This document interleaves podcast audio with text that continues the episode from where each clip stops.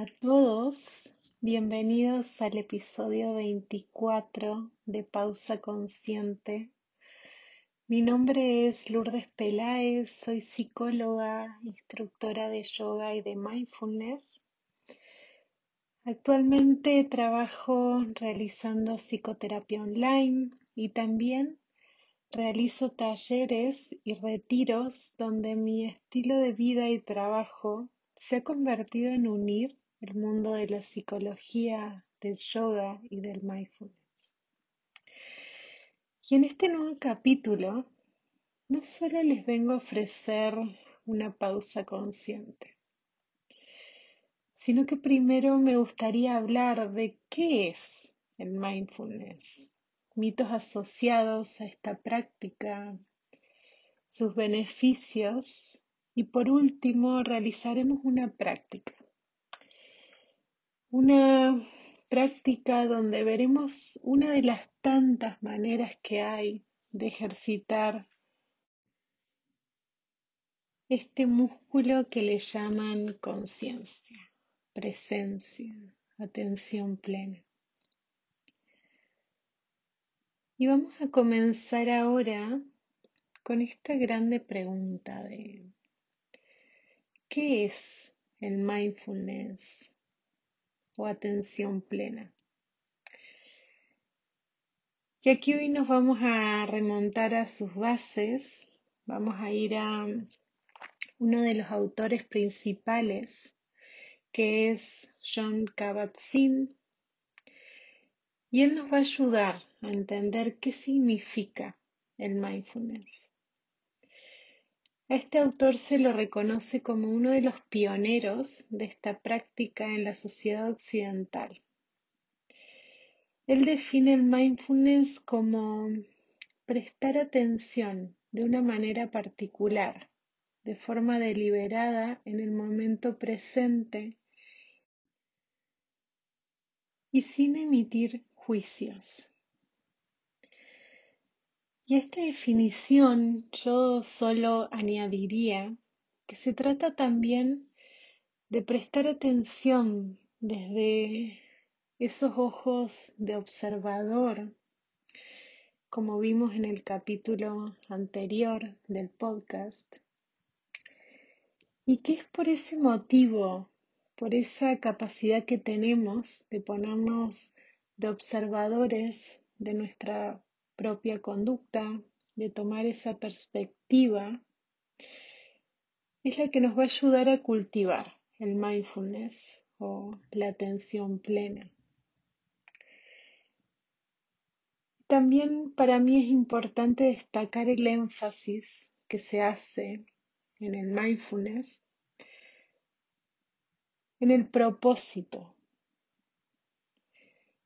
en el propósito que tenemos de realizar esta práctica, ya que el cultivar y enfocar la conciencia al presente es lo que nos va a dar la posibilidad de elegir en cada momento vivir desde ese propósito y eligiendo la vida que queremos vivir.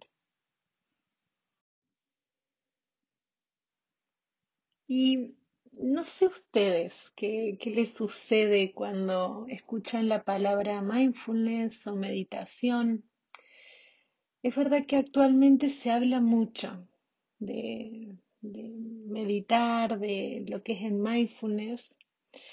Y si bien en mi Instagram ya he hablado sobre los mitos asociados a esta práctica, me gustaría volver a realizarla por aquí, creo que es importante. Y en principal me gustaría hablar de el para qué se acude a la práctica de la meditación. ¿Qué función le estamos dando cuando intentamos sacar de nuestra cajita de herramientas la meditación en nuestro día a día? Muchas veces escucho en la consulta con mis pacientes frases como, bueno, es que estaba muy nerviosa y me puse a meditar. O, frases del tipo, es que cada vez que estoy nerviosa intento meditar y eso me pone mucho más nerviosa, más ansiosa. Y no sé si te suena esto mientras te lo digo. Y es aquí donde me gustaría como derribar uno de los grandes mitos de lo que es la meditación y lo que es el mindfulness, ya que con esta práctica no buscamos una manera de, escapar de la presión, de la preocupación, de la esperanza o el miedo que podemos experimentar en nuestra vida.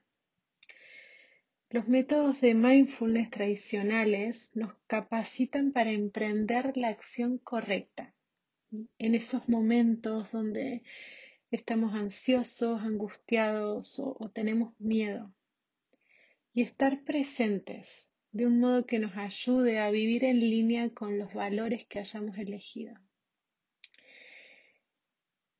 Y es curioso porque muchas investigaciones demostraron que la meditación ofrece sus máximos beneficios cuando se practica con el objetivo de desarrollar habilidades para la flexibilidad atencional, no para evitar las presiones de la vida cotidiana o para intentar reprimir las emociones. Es decir, que lo que la investigación nos propone es que simplemente meditemos por el solo hecho de hacerlo, no cuando lo necesitemos.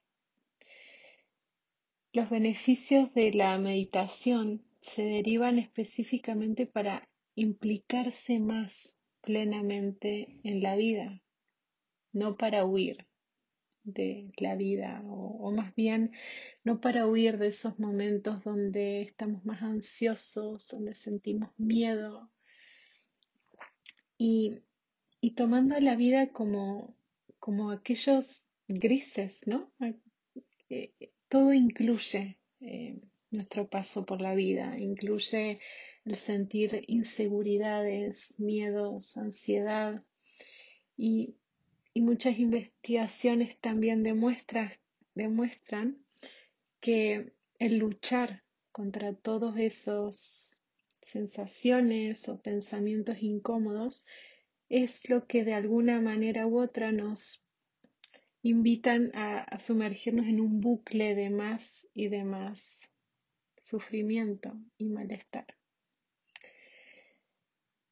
Es decir, que cultivar esta conciencia, este músculo de llevar nuestra atención al momento presente, desarrolla un hábito mental que nos ayuda a mantener el rumbo incluso ante los recuerdos, los pensamientos y las emociones más difíciles.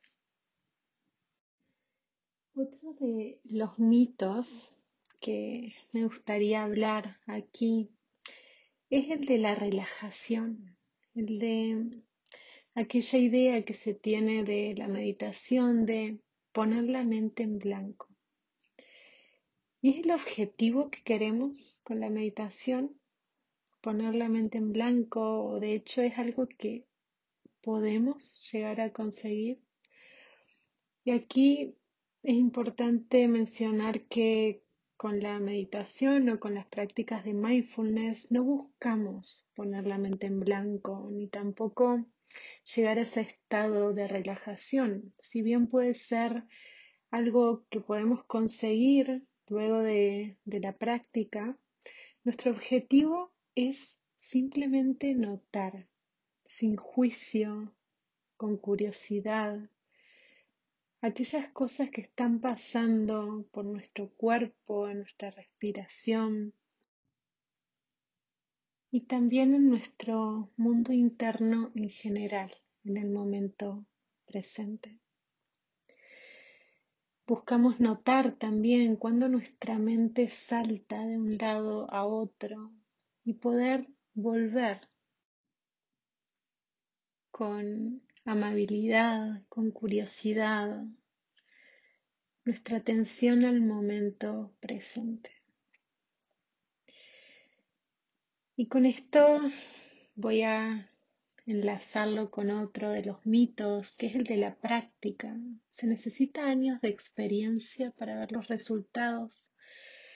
Y muchas investigaciones también mostraron que no se necesita años de experiencia ni meditar una hora, 40 minutos al día. Simplemente con meditar cinco minutos, tres minutos al comienzo, sentarse y poder volver, redireccionar la atención, ya sea a la respiración, puede ser al cuerpo o también a nuestros pensamientos en ese momento, ya puede tener grandes beneficios a corto plazo.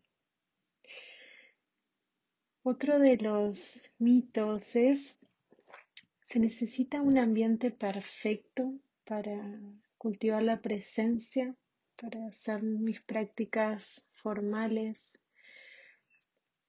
Es verdad que podemos tener oportunidades donde practicar en la naturaleza o practicar en un ambiente silencioso nos puede brindar mucho más conciencia y presencia eh, más facilidades a la hora de practicar.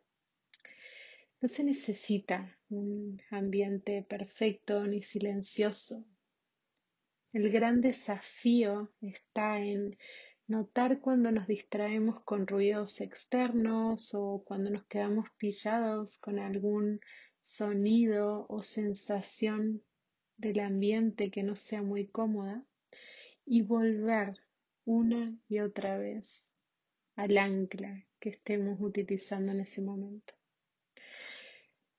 Dicen que una persona que de verdad está meditando es aquella que puede mantener su atención en la respiración sentado en el medio de la calle, en una gran avenida donde pasan muchos autos. Esa es la verdadera meditación porque si pensamos en nuestro día a día, ojalá podamos estar constantemente en un ambiente silencioso o en un parque, en la naturaleza. Entonces, no busques que al meditar el ambiente sea totalmente perfecto, porque vamos a ir luego a la vida y van a haber sonidos, van a pasar cosas que el verdadero truco o el verdadero resultado va a estar cuando, aún con todo eso, puedas volver a traer tu atención al momento presente, a tus valores y a aquello que te está haciendo estar donde estás hoy. Otro de los mitos es, hay que compartir el componente espiritual, cultural, original para beneficiarse de esta práctica.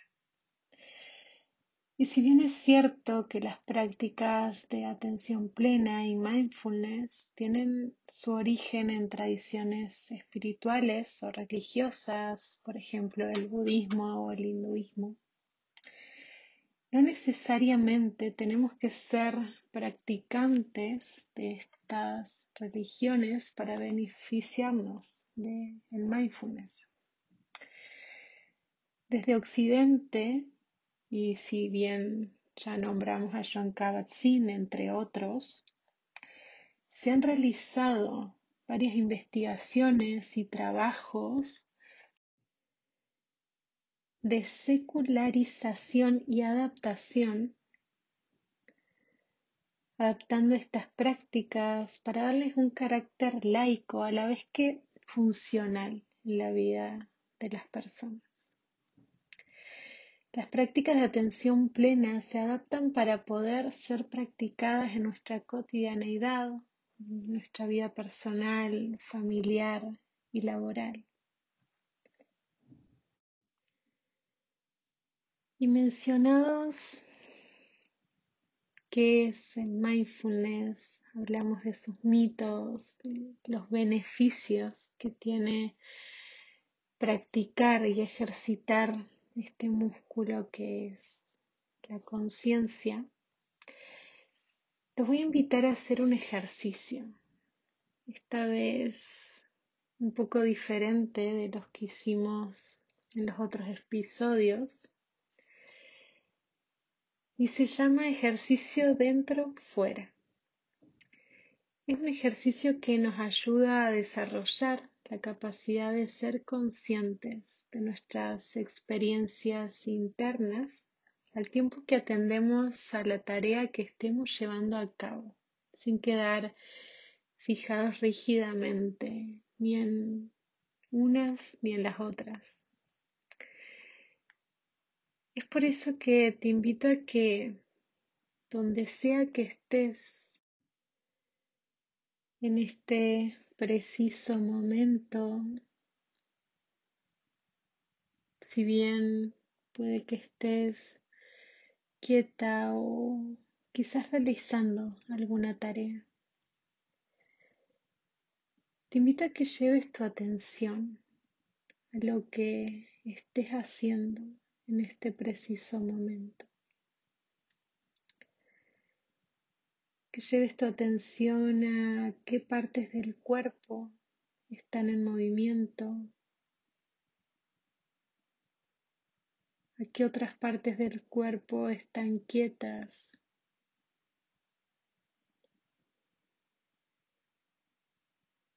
Quizás llevando tu mirada hacia algún objeto en particular, notando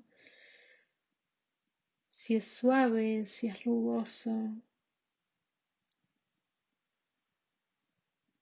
llevando tu atención a las bases de tu cuerpo, ya sean tus piernas sentadas en el suelo, quizás el movimiento y paradas. Tómate un momento para detectar cómo se encuentra tu cuerpo en este momento, realizando o no alguna actividad.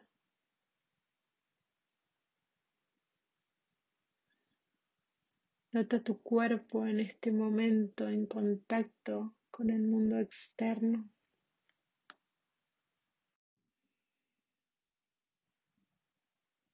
Nótate a ti en contacto y en movimiento con el mundo.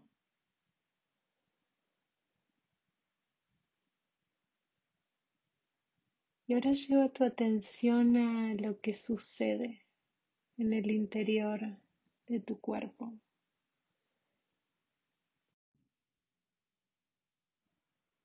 Permitiendo que tus sensaciones físicas pasen a un primer plano.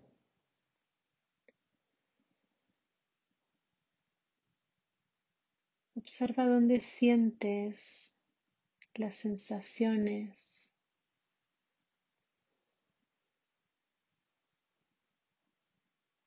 ¿Cuál es la cualidad de esa sensación? Si se siente fría o caliente,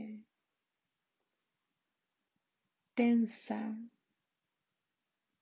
o relajada.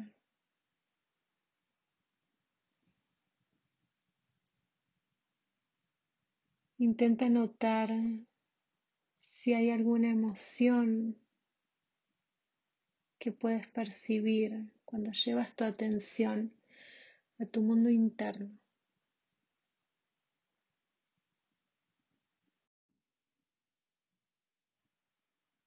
También observa si hay algún pensamiento que aparece al notar todo esto.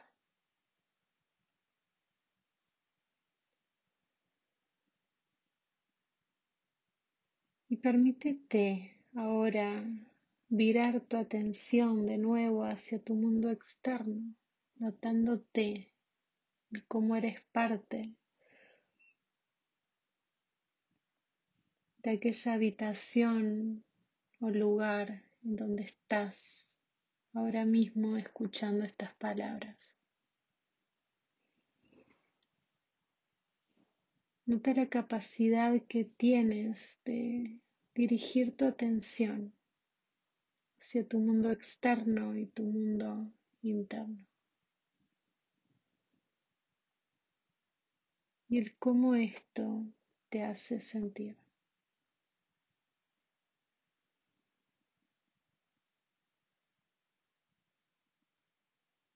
Toma una inhalación profunda por la nariz, soltando todo el aire por la boca. Y volviendo una vez más a este momento, al sonido de mi voz. Y si llegaste hasta aquí, Muchas gracias por haberme dejado acompañarte en esta pausa consciente. Espero que esta información haya sido útil. Me encantaría saber si hay algún mito más que agregarías en torno a esta práctica, el cómo te hizo sentir, el darte cuenta de lo que te hayas dado cuenta cuando llevaste tu atención a este momento presente. Si quieres que hablemos o necesitas más información, puedes encontrarme en mi página web, en mi Instagram. Dejaré todo en las notas del podcast y nos vemos en la próxima pausa consciente. Adiós.